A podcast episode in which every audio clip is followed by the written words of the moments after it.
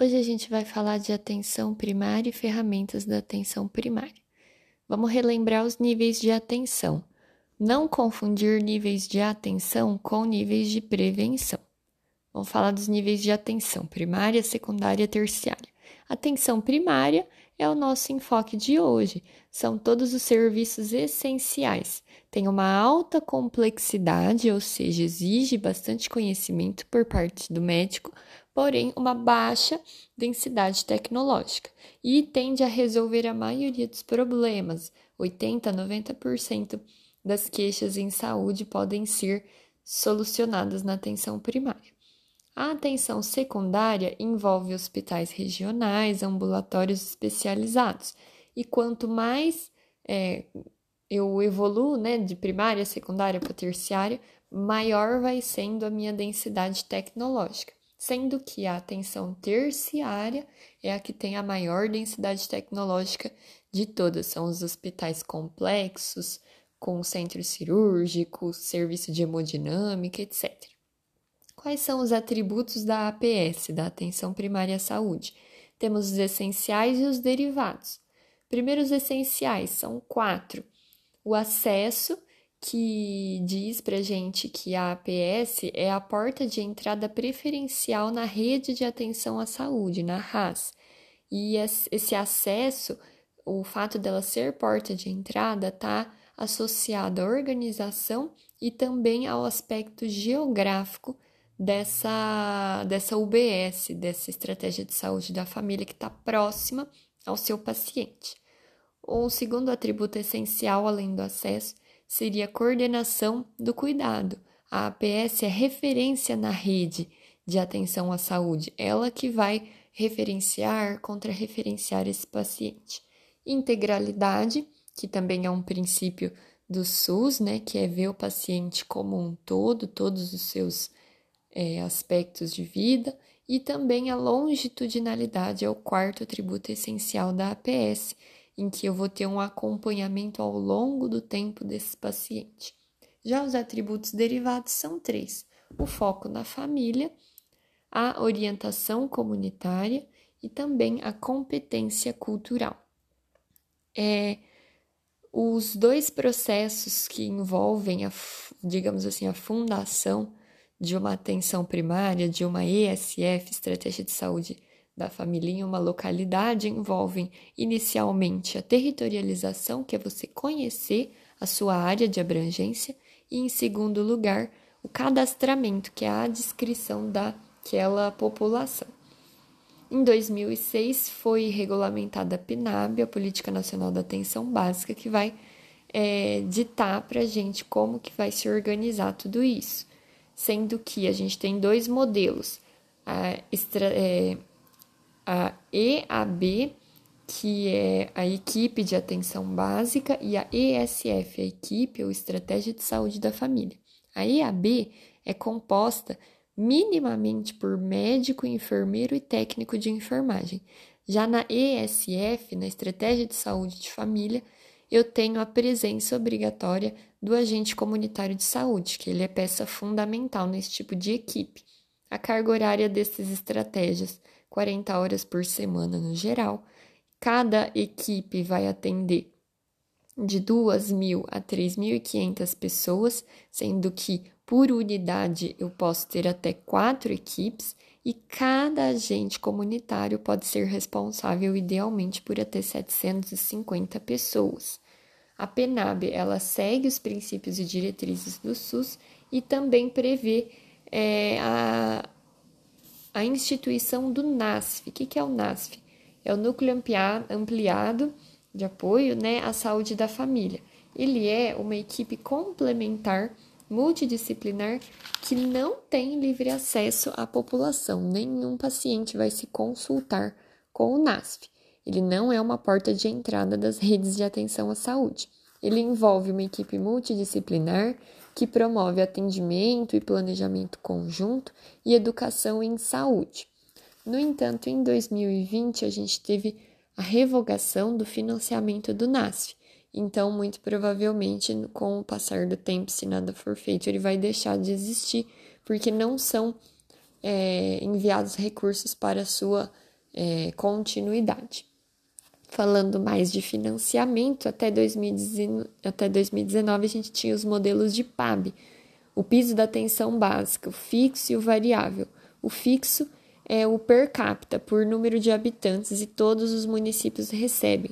Já o PAB variável, ele vai, ele vai ser instituído o, o recurso, o financiamento, não necessariamente em todos os municípios, de acordo com programas estratégicos que essas equipes, que a Secretaria de Saúde for implementar nas, nas estratégias de saúde da família. Então, é por programa estratégico, o variável, já o fixo é por habitante. Isso até 2019, que aí foi, é, foi acabado esse esquema de PAB, de piso de atenção básica, e foi substituído pelo Previne Brasil, que nós temos três, é, três diretrizes, digamos assim, três principais pontos. A captação ponderada, em que eu tenho o financiamento de acordo com o número de pessoas cadastradas no sistema e também esse quantidade, esse essa valor do financiamento vai ser ponderado de acordo com a vulnerabilidade da população. Outro ponto seria o pagamento por desempenho, e o terceiro ponto são é, o pagamento também por ações estratégicas, por exemplo, é, o BES que trabalha com uma ampliação de carga horária, que investe na saúde bucal, consultório de rua, são programas estratégicos também que vão receber aí um, um, um estímulo, um financiamento maior.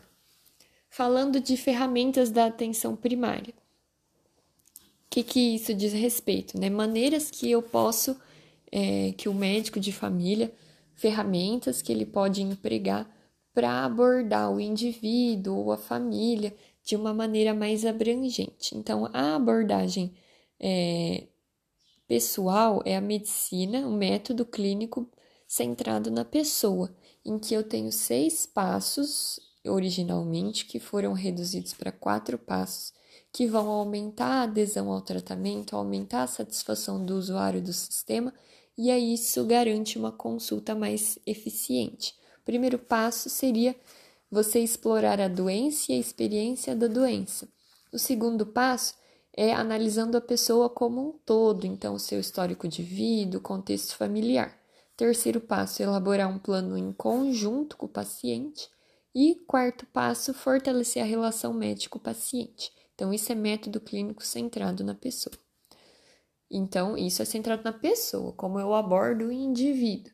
A abordagem familiar, ela se dá de duas maneiras. Eu posso analisar a anatomia da família, ou seja, como que ela é composta, quais são os membros e os seus relacionamentos internos, seria através do genograma, e também, além da anatomia familiar, a fisiologia familiar, digamos assim, que é como essa família funciona pode ser empregado o ecomapa, que é a associação de um genograma, ou seja, quem são aqueles familiares, como eles interagem entre si internamente.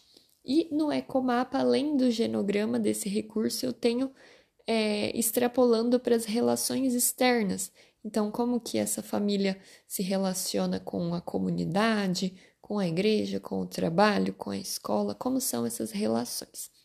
E outra maneira de você abordar a fisiologia, o funcionamento de uma família, é pelo APGAR familiar, que é uma pontuação de satisfação dos familiares com eles próprios, digamos assim. Então, é uma sigla APGAR, A-P-G-A-R, adaptação, participação, crescimento, afeição e também resolução dos problemas. Como que eles lidam com isso e aí dá uma nota para ver se a relação entre eles está boa ou não. Outra ferramenta, nós temos o SOAP. O SOAP é uma sigla que é como que vai ser organizada basicamente a anamnese, as condutas do, do paciente na atenção básica. Então, é SOAP, subjetivo, objetivo, avaliação e plano. O subjetivo seria a queixa principal e a duração, a anamnese, é o que o paciente te conta de subjetivo mesmo. O objetivo são os dados que você tira as conclusões através do exame físico e exames complementares, laboratoriais, de imagem, enfim. Então, são literalmente dados objetivos. A avaliação é a lista de problemas, não necessariamente apenas as doenças em si, mas quais são os problemas que aquele paciente te trouxe, você vai fazer essa avaliação, esse resumo. E o P de plano é a sua conduta, tanto é, o que você é, instruir o paciente, as medicações, os exames que você vai pedir, então tudo é plano. SOAP, então, S-O-A-P, subjetivo, objetivo, avaliação e plano. Uma outra ferramenta é o CIAP. O CIAP é a Classificação Internacional da Atenção Primária. É como se fosse um CID, só que ele é específico da atenção básica e, inclusive, ele aborda mais problemas do que o CID considera como doença propriamente dita. Então, o CIAP tem esse caráter mais abrangente também. E por fim, vamos falar do PTS, o Plano Terapêutico é, Singular. Ele envolve uma elaboração de diagnóstico, de metas, divisão de responsabilidades e reavaliação de pacientes que constituem casos complexos por equipe multidisciplinar então, é uma equipe multidisciplinar que vai abordar um caso complexo de um paciente, elaborando esse plano terapêutico singular, que são todos os aspectos para tentar re, é, resolver esse caso complexo. E lembrar que isso deve ser compartilhado com o paciente, ele deve estar tá consciente da, das possibilidades do seu diagnóstico, se ele quiser, e participar ativamente desse processo.